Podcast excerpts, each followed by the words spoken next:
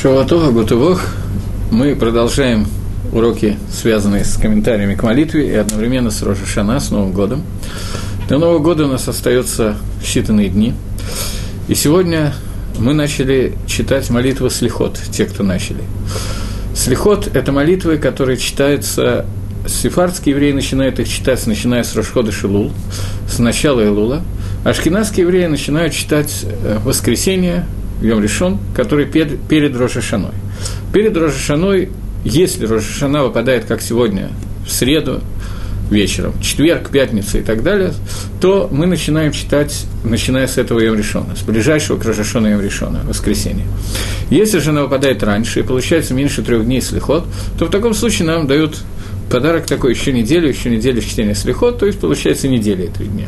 Но всегда слихот начинается читать по ашкенадскому обычаю, в Йом решен перед Рожешаной, ближайший к Рожешаной, или два Рожи, перед Рожешаной мы читаем слихот.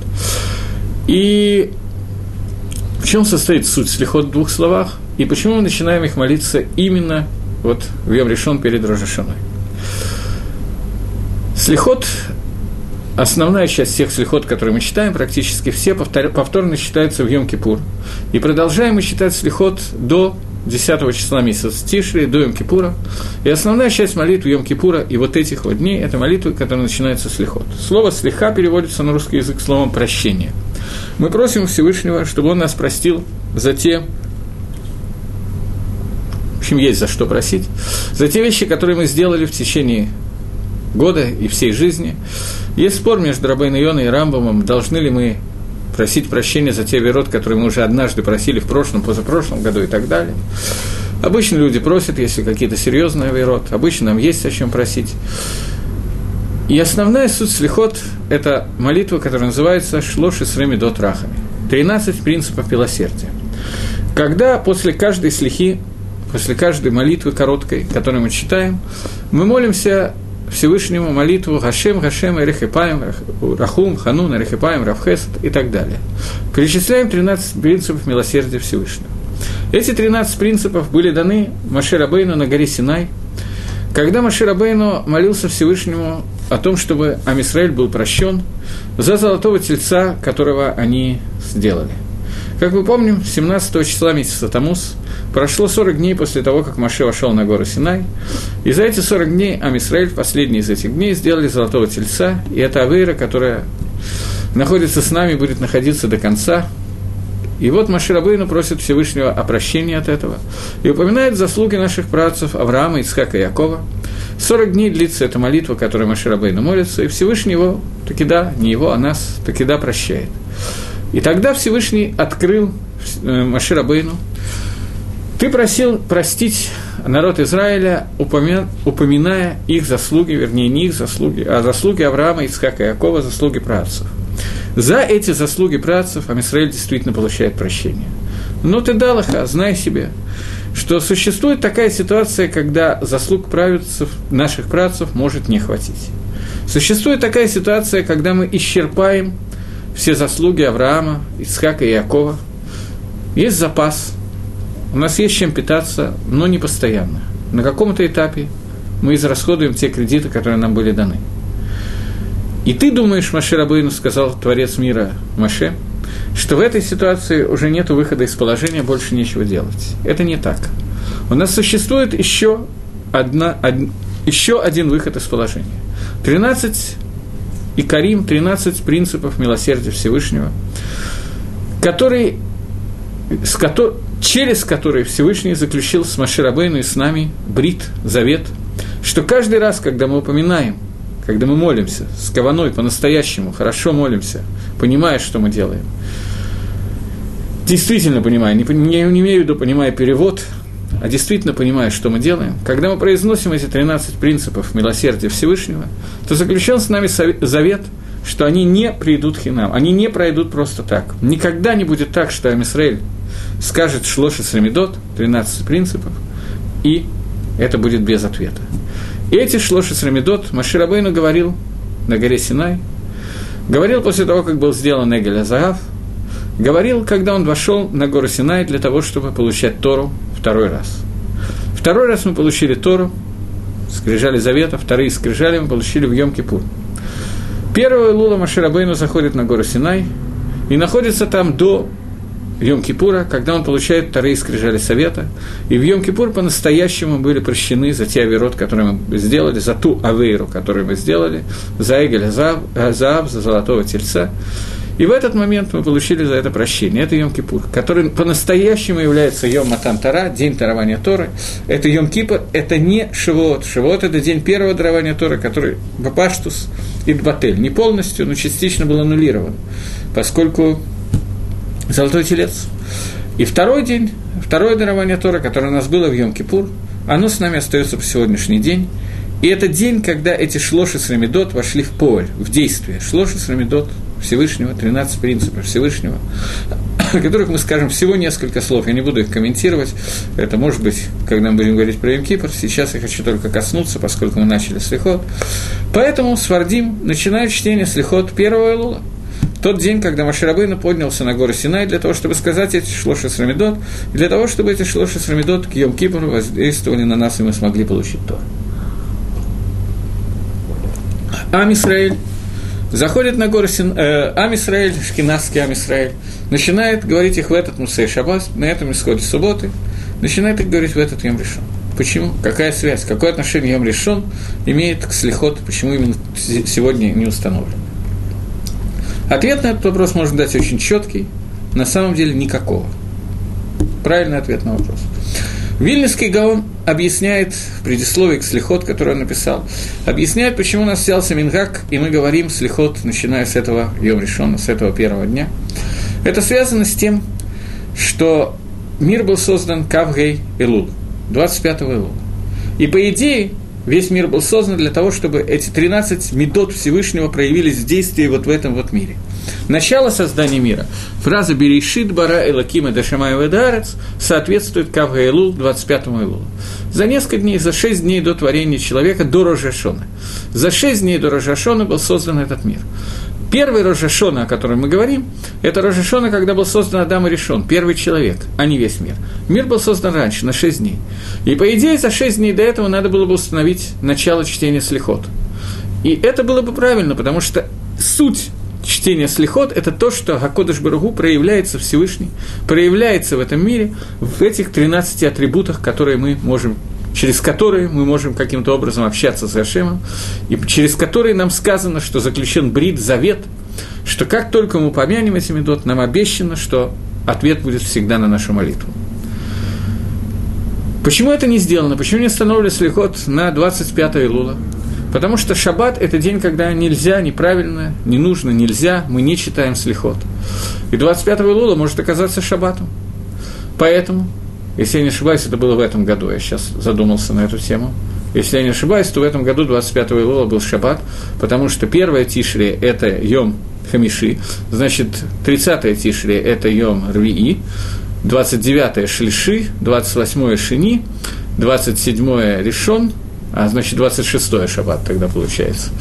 26-й шаббат. Если только в, в этом Илуле не 29 дней, для этого надо календарик иметь. Перед собой меня нету.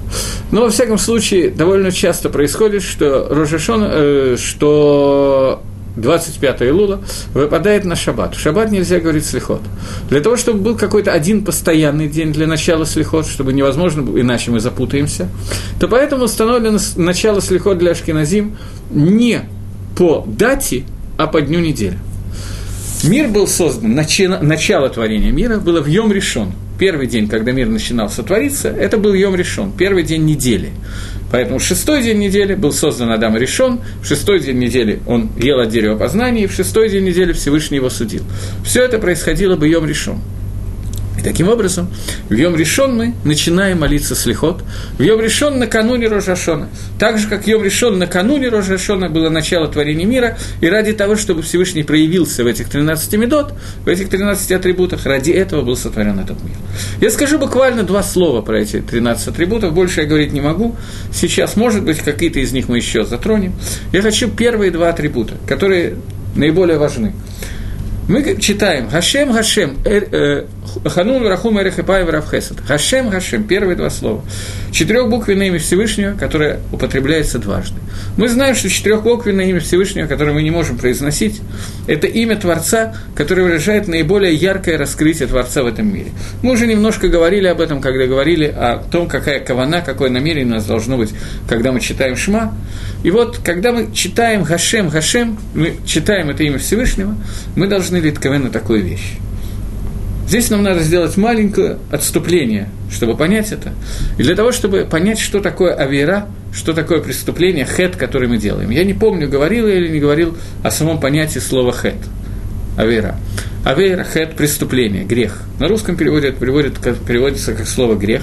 И это правильный перевод. Я не знаю, лучшего перевода мне не придумать. Но, тем не менее, тем не менее, существует какое-то пояснение, объяснение этого слова. Для того, чтобы его лучше было понять, я приведу вам один пример. Была такая история, которую вы знаете, может быть, у нас будет когда-то время о ней поговорить, интересная, поучительная история, что произошло между Давидом Мелахом, царем Давидом и Батшевой. Может быть, вам уже много лекций на эту тему читали, это тема, которая обычно разбирается, так что не будем на ней подробно останавливаться. Два слова.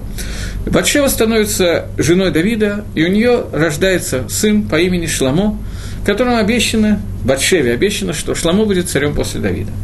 Говорит Танах, «Вы Давида Мелах Закен Бабаемим». Давид постарел, стал старым.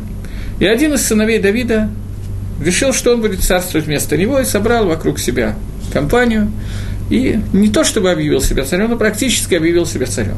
Тогда пророк Натан вместе с Батшевой решают – каким образом надо сообщить Давиду об этом и спросить Давиду его мнение на эту тему. Они составляют такой маленький микрозаговор.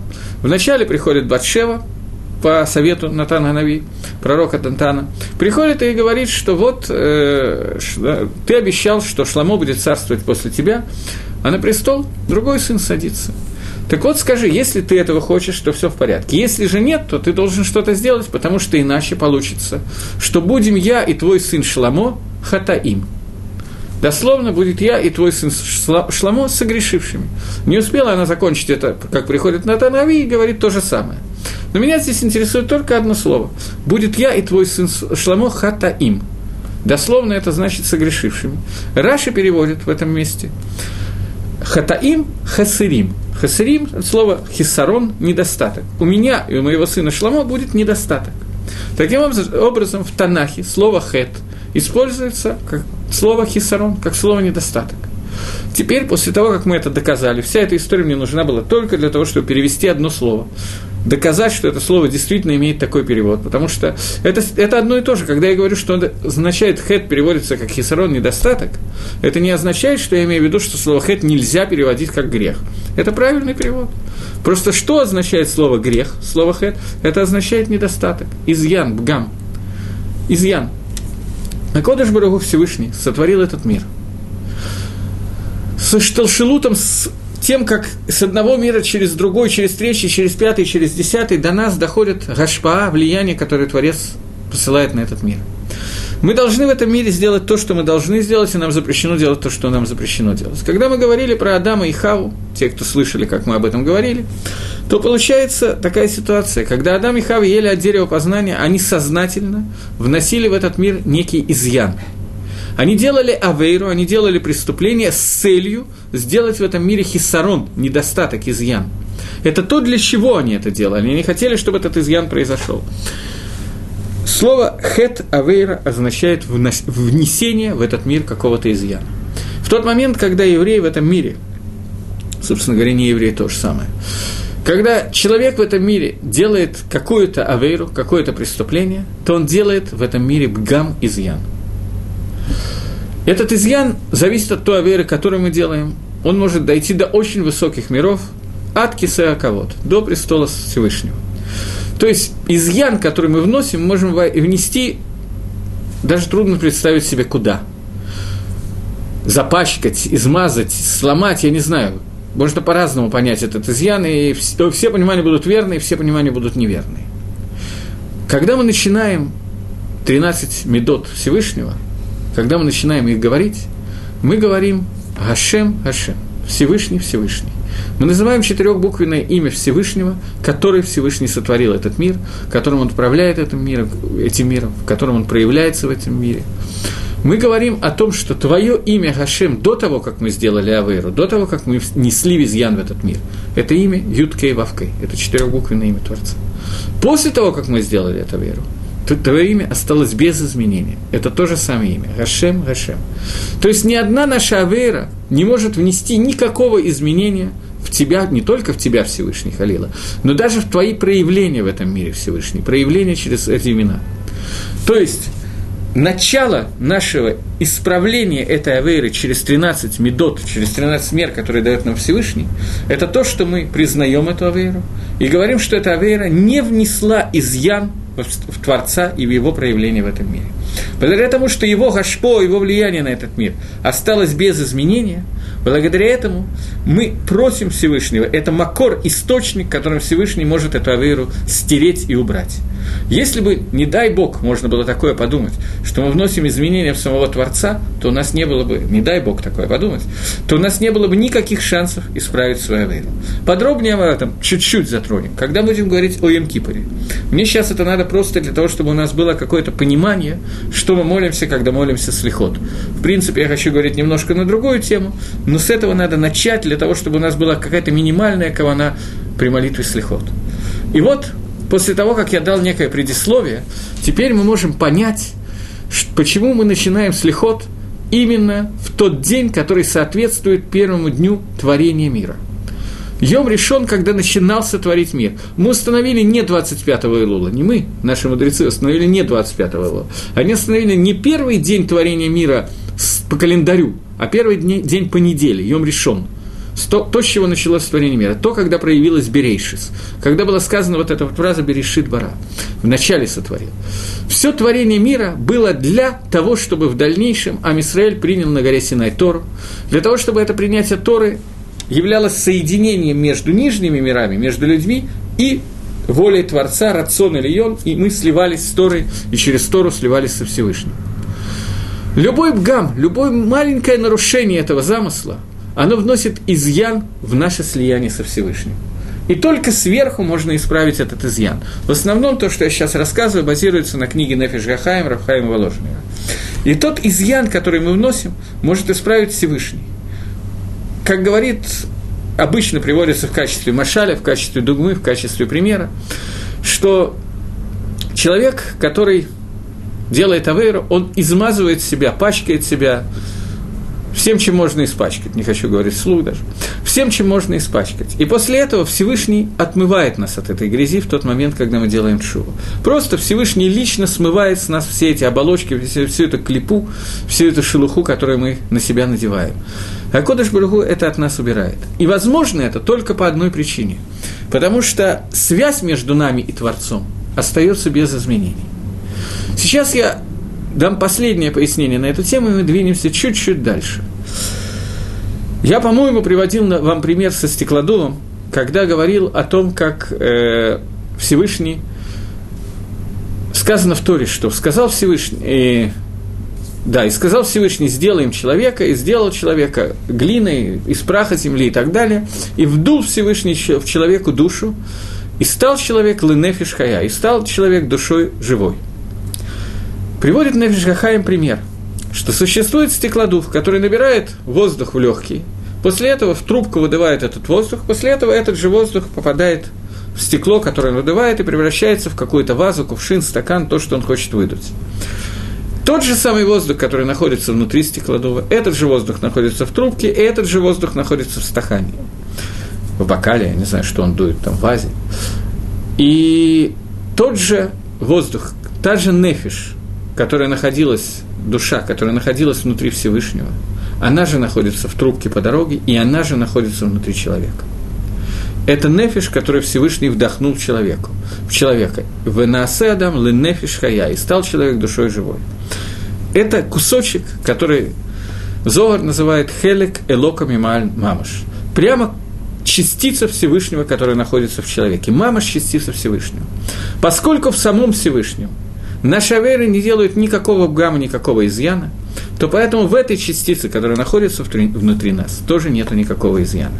Это начало 13 принципов, которые Маширабейна получил на Синае, когда Всевышний сказал ему, что если ты думаешь, что когда кончится награда схуд, заслуги отцов, то больше не на что рассчитывать, то знай, что есть еще шлоши с ремидос, 13 медот, которые будут, с которыми, через которые я с вами заключаю завет. Что бы вы ни сделали, если вы их назовете, Цехзару Шува, сделаете Тшува и назовете их, попросите прощения и прочитаете эти шлоши с ремедот, то есть у нас с вами брит, завет, что никогда не будет так, что я их не услышу. Всегда будет так, что вы получите ответ на это. И мы начинаем эти шлоши с ремедот сегодня, потому что именем Юткой и Вавкой, вот этим именем Гашем, Ашем Гашем, этим именем был сотворен мир именно в первый Йом решен до Рожашона, в первое воскресенье, в первый день до Рожашона. Поэтому в этот день сегодня мы начали слихот, и мы обращаемся к Всевышнему с просьбой вспомнить тот завет, который он сделал, Шлоша Срамидот. Мы хазрим Батшува, мы возвращаемся к Чуве, и мы просим Акодыш Брагу, чтобы он каким-то образом принял это через Шлоша Срамидот, который он нам обещал. Мы молимся эти слихот до Рожашона. Эриф Рожашона очень длинный слихот. В Эриф Рожашона мы кончаем слихот на два дня. В Рожашона мы не молимся слихот. Рожашона мы это обсуждали, это Йом один. День суда.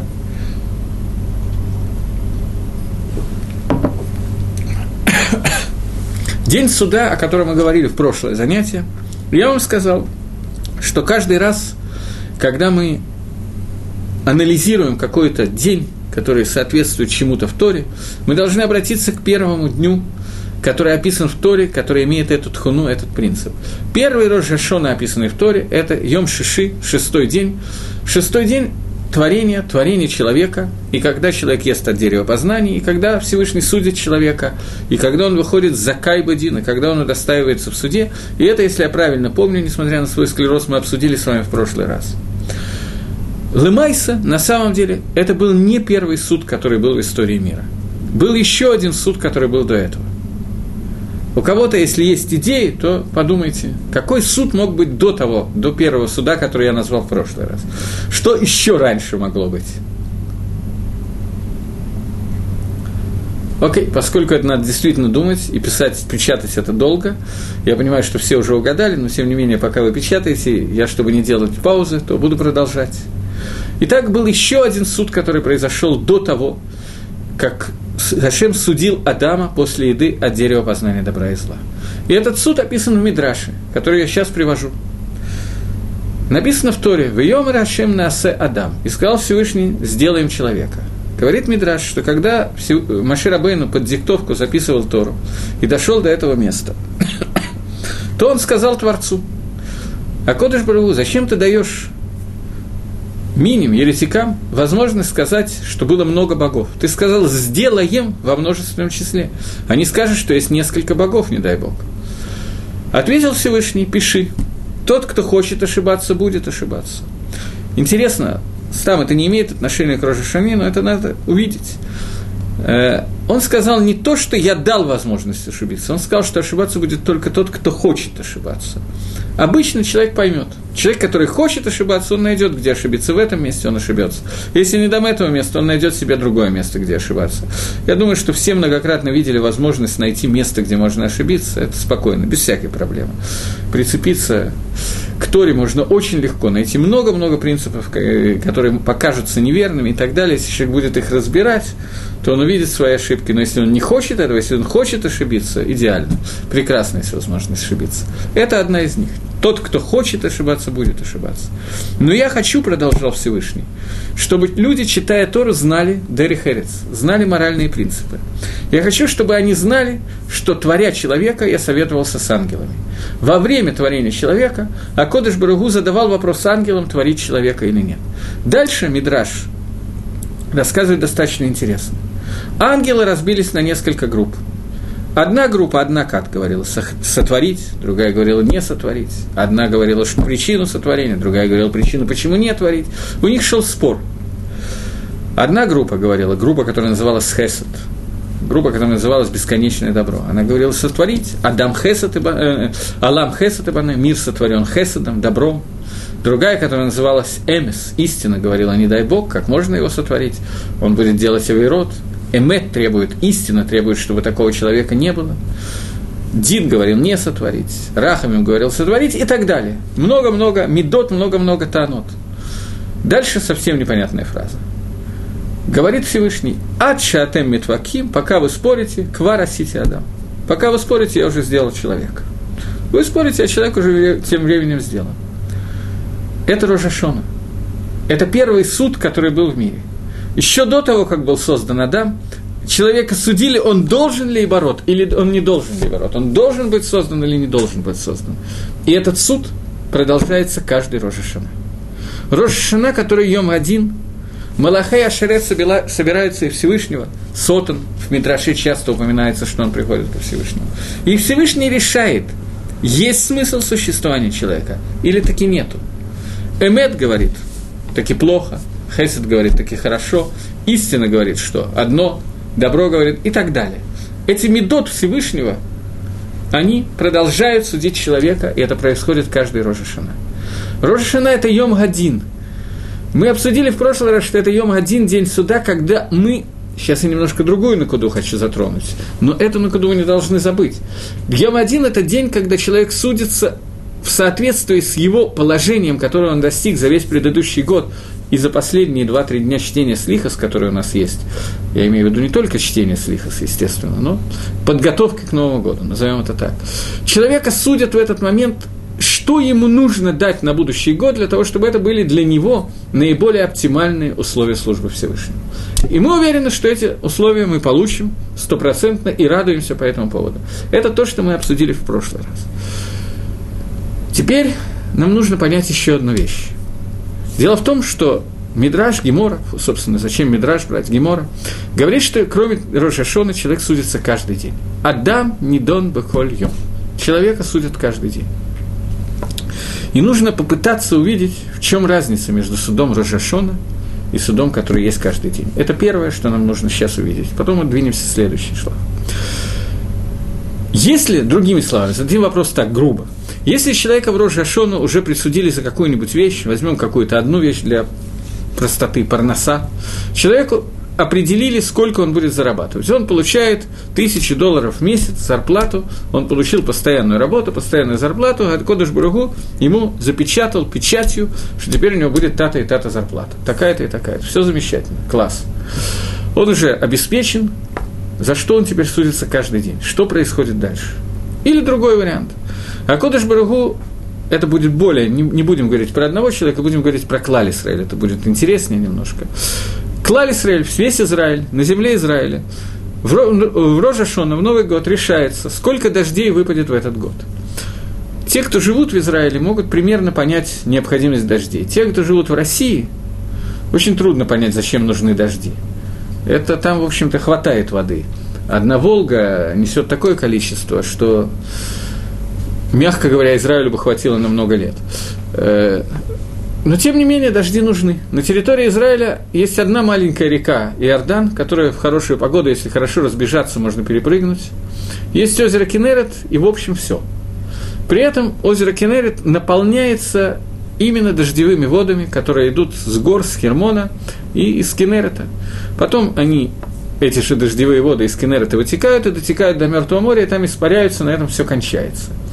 И это единственная растительная система Израиля, я вру, не единственная, неправда. Есть еще подземные воды, которые тоже питаются дождями, точно так же. Мейдгом, они питаются подземные воды, они тоже дождевые воды, которые просачиваются, фильтруются через землю, и оттуда идет орошение в некоторых местах. В принципе, больше ничего нету. Поэтому дожди для Израиля нужны очень сильно, скажем так. Я помню, что когда я первый раз попал на Кенерет, мы ездили туда с Ишивой. И когда я первый раз попал на Кенерет, я был со своим сыном. И там, на Харидимном пляже, на религиозном пляже, там я не знаю, как это назвать, бетонная дорожка, которая входит прямо в воду, чтобы по ней идти и не идти по камням, чтобы легче было ходить. Дорожка кончалась там, где мой сын уже давно стоять не мог, а мне было примерно по грудь. Когда я приехал туда, я много лет там не был, после засухи, двух-трехлетней, больше, наверное, была тогда засуха, не было дождей, я приехал, дорожка кончалась, и оттуда метров через 50 начинался Кенерит. Просто чтобы понять, какая разница в амплитуде. через 50 метров начинал, начиналась вода, а первый раз, когда я приехал, там, где я доходил до конца дорожки, мне уже было по грудь. Это огромное количество воды. Засуха, не было дождей. Потом был еще один год, я помню, несколько лет не было дождей. И Кенерет еще больше отступил. И там на месте, где раньше был Кенерет, поскольку там очень влажная земля, выросли просто деревья, довольно высокие деревья. Не знаю, какой высоты. Мне кажется, что метра три минимум высоты деревья выросли, может, два. Нет, высокие деревья, больше, конечно. Метра три высоты минимум выросли деревья. И вдруг а в один год была масса дождей. И я приехал с детьми на Кенерет, и эти дорожки были залиты водой, все замечательно, мы плаваем, и что-то все время по животу щекотит. Я решил, что это рыба. Потом выяснилось, что это верхушки тех деревьев, которые выросли в прошлом году, они сейчас затоплены настолько, что вот только самые их верхушки задевают живот плавающим человеком. Мы плавали довольно далеко, там, где стоять было, там уже явно нельзя. Это разница дельта, которая может быть в воде между годом, когда есть дожди и когда нету дождей. Прошлый год был не очень плохой, дожди были – но не идеально. Сейчас воды очень не хватает. Очень. И вот представьте себе, Роша Шона, нас судят за количество воды, которые, осадков, которые выпадет в этот год. И нам говорят, осадки, я даже пример не представляю, цифры какие-то, как большие, хорошие осадки должны выпасть. Замечательно. Нам дал псак. Что теперь нам волноваться по этому поводу? Что нам молиться о дожде в течение всего года? О чем вообще думать? Зачем хорошо себя вести? Уже есть псак. Не о чем думать. Говорит Гемора, что человек не дан бы хольем. Человека судят каждый день. Я приведу один-два примера. Например, осадки, дожди. Дожди, которые решаются, в Рожашон решается, сколько дождей будет. Каждый день решается, поведение Амисраэля каждый день зависит, например, когда они выпадут. Ночью или днем, когда выпадают днем, тяжело промокаешь, неприятно, холодно, мокро и так далее. Куда они выпадут? Они выпадут над Кинеретом, или они выпадут куда-то в Неге, в пустыне, где все равно ничего не растет, или они выпадут просто в Средиземное море. Тоже пару раз была такая ситуация, я летел из Москвы в э, Израиль после семинара обратно зимой. И это достаточно фантастическое зрелище. Ты летишь через облако, и вот так вот идет дождь под тобой, под самолетом, постоянно идет дождь. Долетаешь до Израиля, незадолго прямо до берега, буквально, я не знаю, километр до берега, вдруг совершенно яркое солнце, ни одного облака, ты садишься в полной засухе. Все. А Кодыш Барагу решает, даже в тот момент, когда уже было все в Рожашон решено, какие дожди, сколько дождей, когда и так далее, но от нашего поведения будет зависеть, выпадут они в Средиземное море, или в Атлантический океан, или выпадут они прямо локально над Кенеритом, туда, куда надо выпадать и так далее. Это те вещи, которые решаются быкольем. От поведения человека зависит каждый день. В первом примере, который я привел, человек получает зарплату 1000 долларов в месяц, в Рожашон решается, какую зарплату он получает. Но я приведу один из примеров. Это неверно, если считать только как этот пример. Безусловно, это не так. Но, тем не менее, поскольку этот пример наглядный и понятный, э, человек может получить... У человека есть не только доходы, но и расходы. Он может потратить эти деньги для того, чтобы скопить деньги и купить квартиру, машину, велосипед, я не знаю, что он хочет купить точно. Или может потратить их на зубного врача. И все равно не хватит, и так далее. И это будет решаться от того, как он ведет себя каждый день. Таким образом, есть два суда суд Рошашоны и суд каждый день. Поэтому, если мы думаем, что пройдя Рошашона мы уже все, так мы таки ошибаемся. И после Емкипора, и после Сукоты есть еще чем заниматься. Но Дин Клали, общий Дин, человек получает именно в Рошашона. Теперь возникает вопрос, который никто не спрашивает, а вопрос, который, в принципе, на мой взгляд, очень важный вопрос. Если день суда, о котором мы говорим – это фактически одно мгновение, которое умел выбирать Билам. Мгновение, которое находится в Рожешина. То откуда взялись два дня Рожешина? Почему мы празднуем Рожешина два дня? Суд происходит тогда, когда он происходит. Причем здесь Штеймим Рошашана? Этот вопрос почти не существует в Галуте в изгнании. Почему? Потому что за границей Израиля все праздники празднуются два дня. И Сукот, и Пейсах, и Шивот – все, что есть Рошашана, все, что есть, все праздники празднуются два дня. Единственный праздник, который празднуется два дня в Израиле, это Рошашана. Откуда это взялось? Почему? Гемора говорит,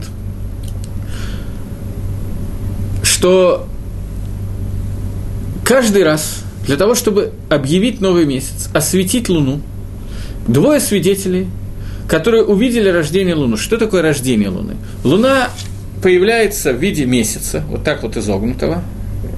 После этого этот месяц с каждым днем растет, растет, растет, растет, растет, растет, превращается в полную луну, круглую. Это происходит в полнолуние. Потом он начинает другую сторону уменьшаться и превращается в месяц с другой стороны и исчезает. После того, как он исчезает, на завтра он появляется в виде нового месяца. Вот этот момент, когда он появляется в виде нового месяца, отсюда сюда, этот момент называется Рошходыш, начало месяца. Двое свидетелей должны были, увидев это начало месяца, прийти в Бейздин, прийти в суд, который находился в Иерусалиме, в бейт мигдаше сидел э, главный суд Сангедрина, там находился Ав Бейздин, руководитель Верховного суда. И Авбейздин вместе с двумя даяниями проводил опрос свидетелей, что и как они видели. После того, как они подробно рассказывают, как они увидели, и выясняется, что они действительно видели Луну, они выдумали это, что это не облако, которое как-то так светилось, и еще не что-то, не галлюцинации по пьянке или еще не какие-то вещи. После того, как это все произошло, Бейздин объявляет, что месяц Мекудаш освящен. После того, как он Мекудаш, после того, как он освящен, начинается новый месяц. И здесь может возникнуть ситуация, что пока идет допрос свидетелей, и пока свидетели на ослике из Сфата приедут в Иерусалим, в Сфате они увидели новый месяц, они добрались до, Иерусалима, или не обязательно из Сфата, из Сфата они приедут, наверное, через три недели, но из какого-нибудь близлежащего месяца, э, места, э, откуда нету прямого транспорта, нету скоростных автобусов, и идти надо было либо пешком, либо максимум на осле или верблюде, то пройдет какое-то время, они могут приехать довольно поздно. И Боездин, пока проведет опрос и так далее, не успеет сказать Микудаш, не успеет осветить новый месяц до того, как наступит шкия, наступит заход солнца. В таком случае новый месяц начинался не сегодня, а завтра. Боездин его был Микадеш на завтра, или не надо было, или его не надо было освещать на завтра, это Махлок и Станая. Но в таком случае э, новый месяц начинается не сегодня, а завтра, и завтрашнего дня начинается первое число. От того, когда наступает новый месяц, зависит, когда будет, например, праздник Пейсах. Пейсах у нас всегда празднуется 15 числа месяца Нисан. 15 числа месяца Нисан будет ровно через 15 дней после рождения нового месяца. Легко считать. За это время надо сообщить о том, что родился новый месяц, всем евреям, где бы они ни находились. Это можно сделать несколькими способами. Один способ – послать всем email по интернету, но его было трудно сделать во время храма по ряду причин. Э, его было трудно сделать э, по ряду причин. Э, первая причина – это то, что, то, что интернета не было. Вторая причина, что интернета могло не быть во всех отдаленных местах, и он был очень дорогой, не все в него заглядывали в свой email. Поэтому что делалось? Делалось таким образом. Э, они зажигали костры. Я понимаю, что индейцы в дальнейшем тоже использовали этот способ. И костер зажигался на одной горе, ее увидели с другой горы, там зажигали второй костер и так далее. И так в течение двух часов, до трех часов, я не знаю, сколько занимало времени, до Бавеля доходил знак о том, что сегодня Боездин осветили новый месяц, и жители Галута изгнания знали, что новый месяц освящен. Соответственно, они могли посчитать, когда теперь, после того, как узнали, когда освящен новый месяц, они могли посчитать теперь, когда у нас будет Пейсах. И так с любым праздником. Проблема заключалась в том, что существовали люди по имени Цдуким, которые приняли Тору Шабихтав, письменную Тору, и не приняли Тору Шабальпа, и не приняли устную Тору. Поэтому из одного посука, из одного предложения Торы, которое говорит о том, что Лемахарат Шаббат, на завтра после Шаббата, будете приносить корба номер, будете приносить одно из жертвоприношений. Я сейчас не хочу входить куда, я вижу, что я и так немножко в цейтноте. Из-за этого э, Цдуким присылает... А, Ту, устная Тора, Мидраш, объясняет нам, способ толкования Торы, объясняет нам, что на самом деле Лемахарат Шаббат, на завтра после Шаббата, имеется в виду на завтра после первого дня Йомтова. Они с Дуким трактовали Шаббат как Шаббат. Поэтому они пытались сделать так, чтобы первый день Пейсаха всегда совпадал шаббат, с Шаббатом, и поэтому они зажигали лже-костры. Костры, которые запутывали. Поэтому этот способ передачи информации был убран, и стали посылать шлихим, посланников, которые должны были дойти до всех мест и сообщить, когда начинается новый месяц. Окей. Посланникам для того, чтобы зайти, пойти из одного места в другое, занимало какое-то время. Поэтому в Галуте в изгнании установили два месяца праздника на случай, если шлихим, посланники, не успеют вовремя прийти. Поэтому точно не было известно, когда начинается Пейсах, когда надо есть мацу. Поэтому мацу надо есть два дня в Галуте. И так все остальные праздники. В Эрицесроль, поскольку расстояние намного меньше, и посланники всюду могли прийти, всюду было установлено только один день праздника. И это подходит ко всем праздникам, за исключением одного – Нового года Рожешоны. Почему? Очень простая причина. Потому что Рожешона, оно совпадает с Рошходышем. Он, оно, красиво излагаю по-русски. Рожашона, он совпадает всегда, этот праздник всегда совпадает с Рошходышем, с началом месяца. Почему он совпадает? Потому что Рожешона – это первая Тишри. Начало месяца Тишри – это Новый год, это Рожешона. Поскольку свидетели могли задержаться и не прийти в первый день Рожешана до, примерно до полудня, до, до темноты, чтобы не входить в детали, поскольку такое могло случиться, то из-за этого не было известно, когда надо праздновать Рожешона. Никогда не было известно, даже в Иерусалиме, в Бет-Мигдыше. В храме не было известно, какие жертвоприношения надо приносить, праздничные или обычные, какие шир, шир шильем, какой гилем надо читать, соответствующий празднику или обычный псалом и так далее. Поскольку к вечеру могло оказаться, что с утра уже был Рожашон. А могло оказаться, что не был, поскольку мы не знаем, когда придут свидетели.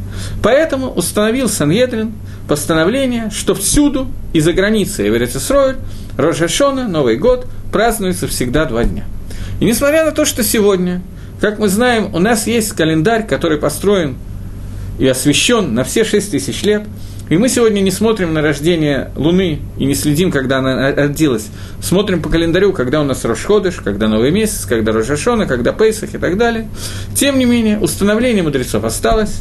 За границей праздник два дня, в Эрицесройль праздник один день, кроме Рожашона, который и в Рошашон, э, который и в Арицесройль тоже празднуется один день. Это обычный там, который объясняет Гимор.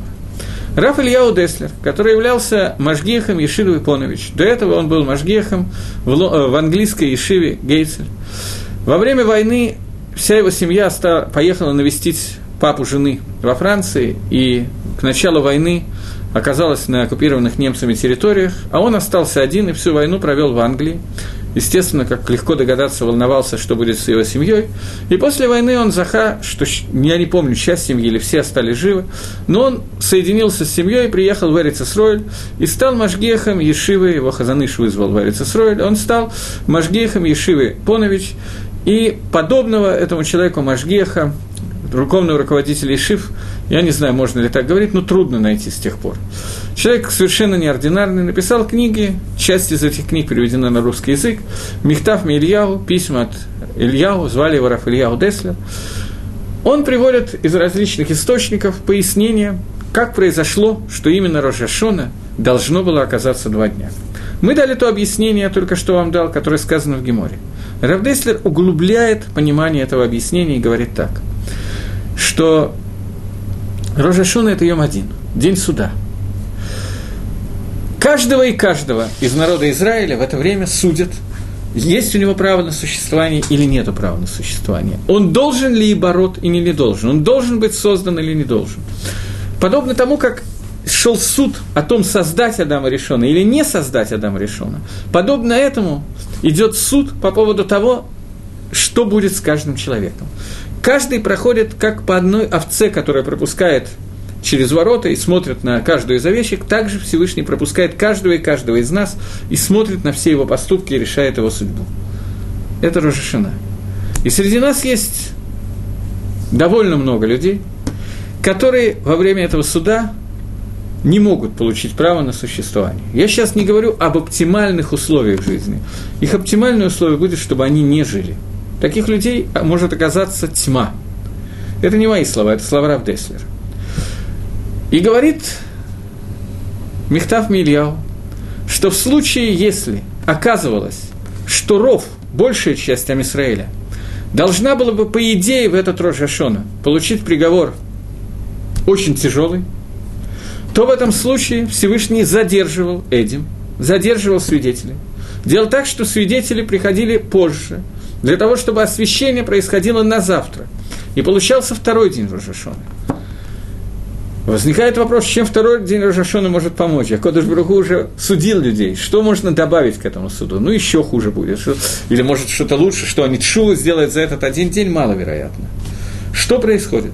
Говорит Равдеслер, что есть принципиально два разных суда.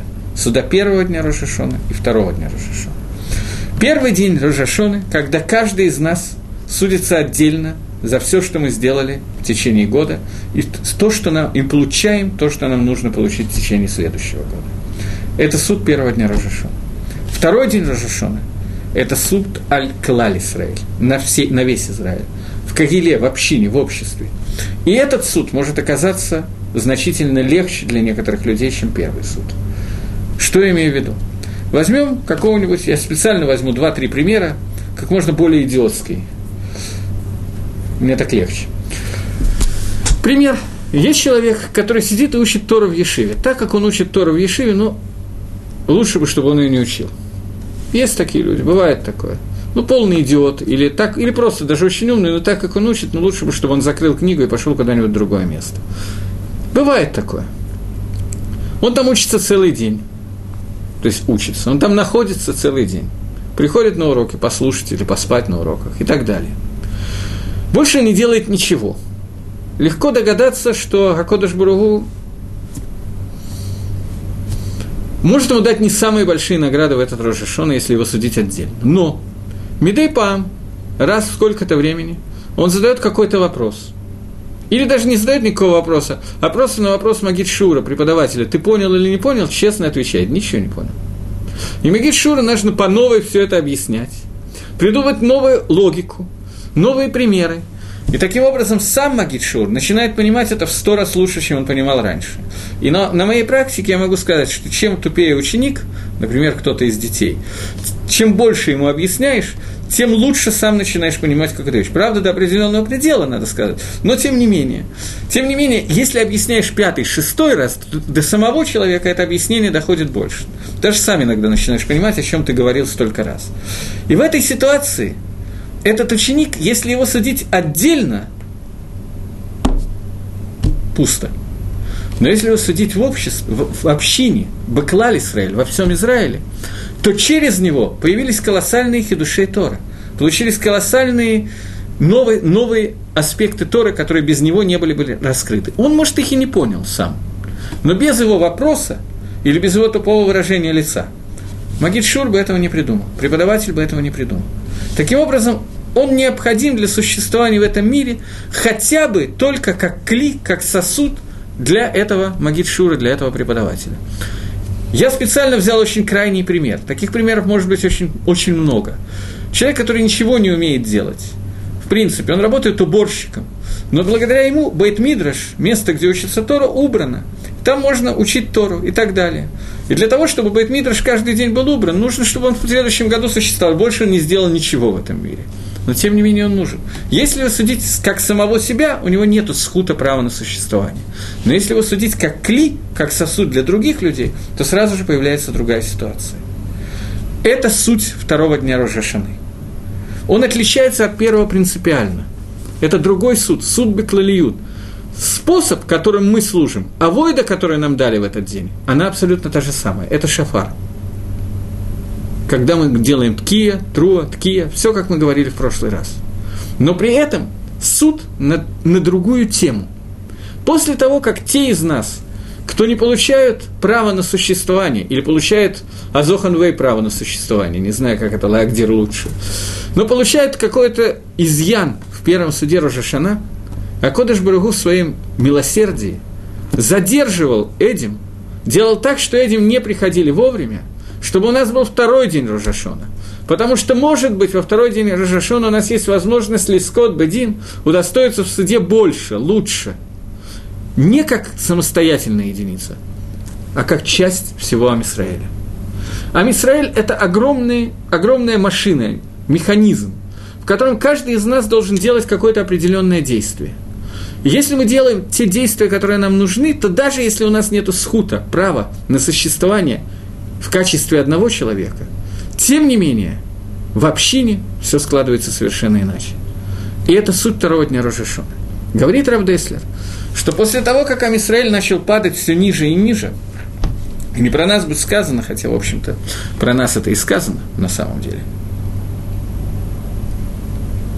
Оказалась ситуация, когда весь народ, ров, большая часть народа, в первый день Рожашона получала свой псагдин достаточно скверный то стало все чаще и чаще получаться, что этим опаздывали и делался второй день.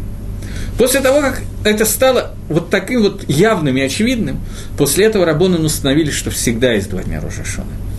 Этим уже не надо было приходить вовремя или не вовремя. Появилось два суда, которые идут параллельно всегда. Первый и второй день Рожашаны.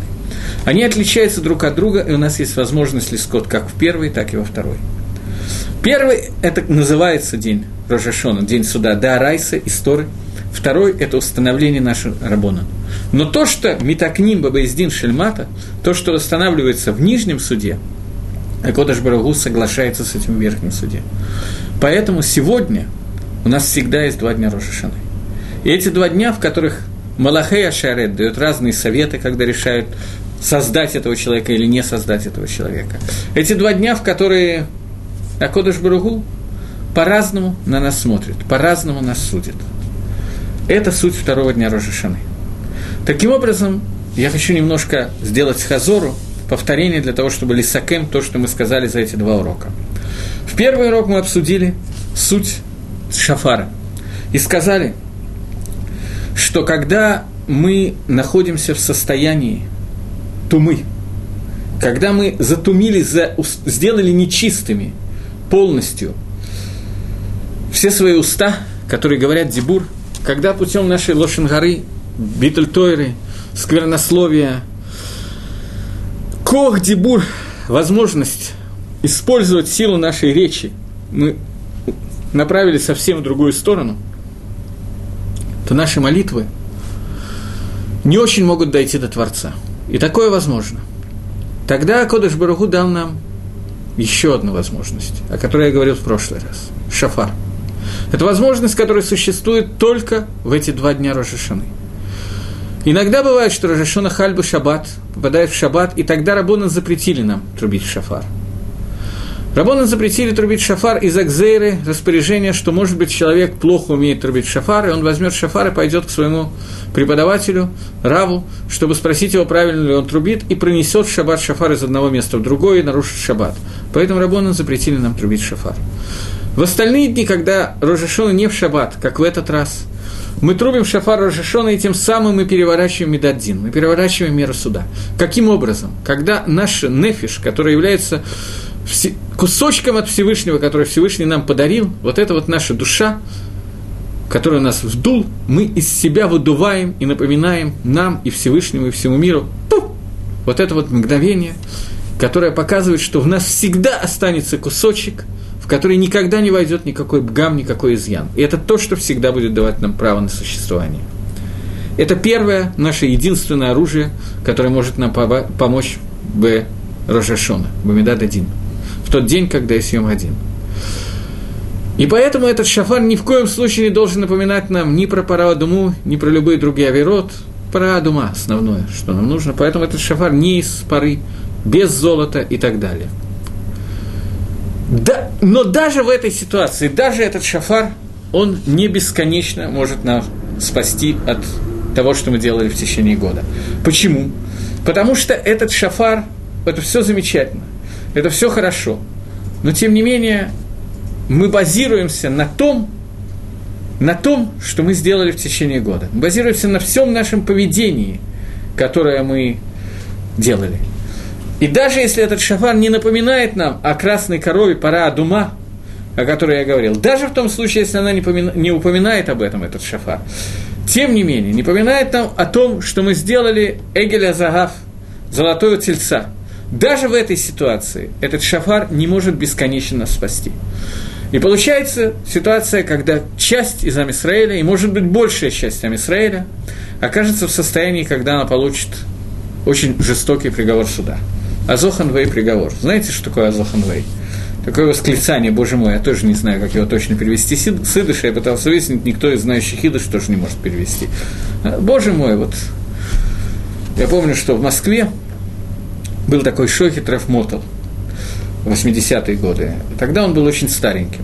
Он рассказывал про дни, когда он был молодым, когда его учили шхиты. Ему было лет 18 в это время. Не помню, кто его обучал шхите, такой старенький шохит. И вот он научился нож точить, научил, выучил Галаху, смотрел какое-то время шхиту, и, наконец, ему дали его первого петушка порезать. Он взял петушка, сделал тфису, порезал и с ужасом бросил его на пол.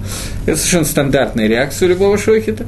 А петушок побежал, поскольку после шхиты, также если ему отрубить голову, будет тот же эффект, он еще некоторое время трепещет, бегает и так далее, иногда кукарекает.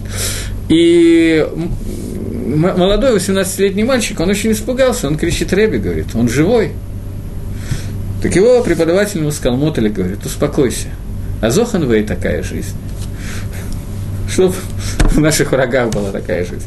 Так вот, Азохан Вей это значит вот я примерно перевел. Так вот, если Сагдин, который у нас должен быть в Йом один во второй день суда Рожашона, это Азохан Вей Псак, то Акодаш Барагу для нас с вами установил второй день Рожашона. Когда мы можем Лискот Бедин, Аль-Едей Шафар, посредством Шафара. Получить хороший приговор суда посредством Рожашана, посредством Шафара. Получить приговор суда в качестве не, не самостоятельной единицы, не в качестве праведника, а в качестве человека, который работает как кли лыцадик, как инструмент для праведника. Как человека, который может вызвать какие-то вещи, из-за которых праведник что-то лучшее сделает. Человек, который сам достоин удостоится в суде. И Поскольку Баванатейну Арабим из-за больших наших прегрешений получилась ситуация, что Ров Амисраэль, большая часть Амисраэля, находится в ситуации, когда мы не в состоянии в первый день Рожашона получить хороший псак, хороший дин, хороший закон, то поэтому Акодыш Барагу сделал так, что теперь у нас есть всегда два дня Рожашона. И в Израиле, и за границей, и в Иерусалиме, и в любом другом месте. Всегда есть два Рожашона, в которые Акодыш Барагу по-разному нас судит. Первый день Рожашона, он основной, он для каждого из нас отдельный. Если мы не удостоились, нам дается вторая попытка поднятия штанги. Вторая и последняя в этот день. После этого, если Йом Кипр и так далее, есть какие-то возможности исправить то, что произошло. Но Икар происходит в этот день. Ров, Рубам, большая часть из нас, может рассчитывать только на второй день. И в этот второй день у нас есть возможность подумать, каким образом мы можем помочь другим людям, каким образом мы можем сойтись в обществе и вместе со всеми, каким образом мы что-то можем все-таки сделать. И это возможность, которая нам дается, и дается возможность очень серьезно. Но, конечно, надо понять, что первый основной суд – это суд истории, и лекатхина мы должны изначально, мы должны сделать все от нас зависящее, чтобы каким-то образом лискот бедин в первый день. Если нет, то нам дается второй день. У нас остались считанные дни, часы до Рожашаны. И эти часы мы должны посвятить тому, чтобы посредством слихот, посредством 13 медот рахами, 13 принципов милосердия, которых, с которых я начал этот урок, прийти к тому, чтобы каким-то образом наш авирот убрать в сторону, оставить. Понятно, что человек, который хочет их оставить, альмнат – что после того, при условии, сделав себе условие, что когда Рожашона кончится, я обратно начну это делать. А сейчас я буду себя вести хорошо. Безусловно, это не идеально, мягко говоря. И такая чува совсем не очевидно, что засчитается. И тем не менее, в дни, в 10 дней между Рожашоном и Кипра, принято, что люди махмирят устражают, если есть какой-то спор, махлокис, Есть два мнения, и обычно в течение года мы приняли какое-то одно из них, то в 10 дней между Рожашуна и Кипра принято вести себя более строго и так далее. Эти дни, когда мы делаем все от нас возможное, чтобы Лискот Бадин. Нужно понять, что это не просто игра слов, это действительно Йом Гадин. Я хочу закончить, мне осталась одна минута, коротким, если я успею это сделать, коротким рассказом, который приписывается к Бриске Рову, который говорил своим ученикам перед Рожашоной неоднократно – что давайте вы будете хотя бы как извозчик, но не как лошади. Мапшат, что имеется в виду? В, на границе между Польшей и Россией существовал городок, где, я не помню, как что было, и не знаю. Допустим, в Польше был какой-то товар очень дорого стоил, а в России очень дешево. Но были огромные пошлины, пограничники ловили, и вот евреи все-таки перевозили с одного места на другой товар. Больше всех боялся тот, кто накупил этого товара, что сейчас его схватят, и все, все заберут, посадят в тюрьму и так далее. Извозчик боялся поменьше, он рисковал только своей лошадью. Но, тем не менее, подъезжая уже к границе, он очень пугался. Единственный, кто не боялся вообще ни разу, это лошадь. У нас Рожа Шона. Бояться заранее начать, ну, но хотя бы как извозчики, хотя бы перед самой Рожей, но все таки не как лошади. На этом я хочу закончить. Теперь к Тивава Хатиматова, чтобы у всех было хорошего Нового года, чтобы мы были хорошо записаны и запечатаны. До свидания, с Новым годом!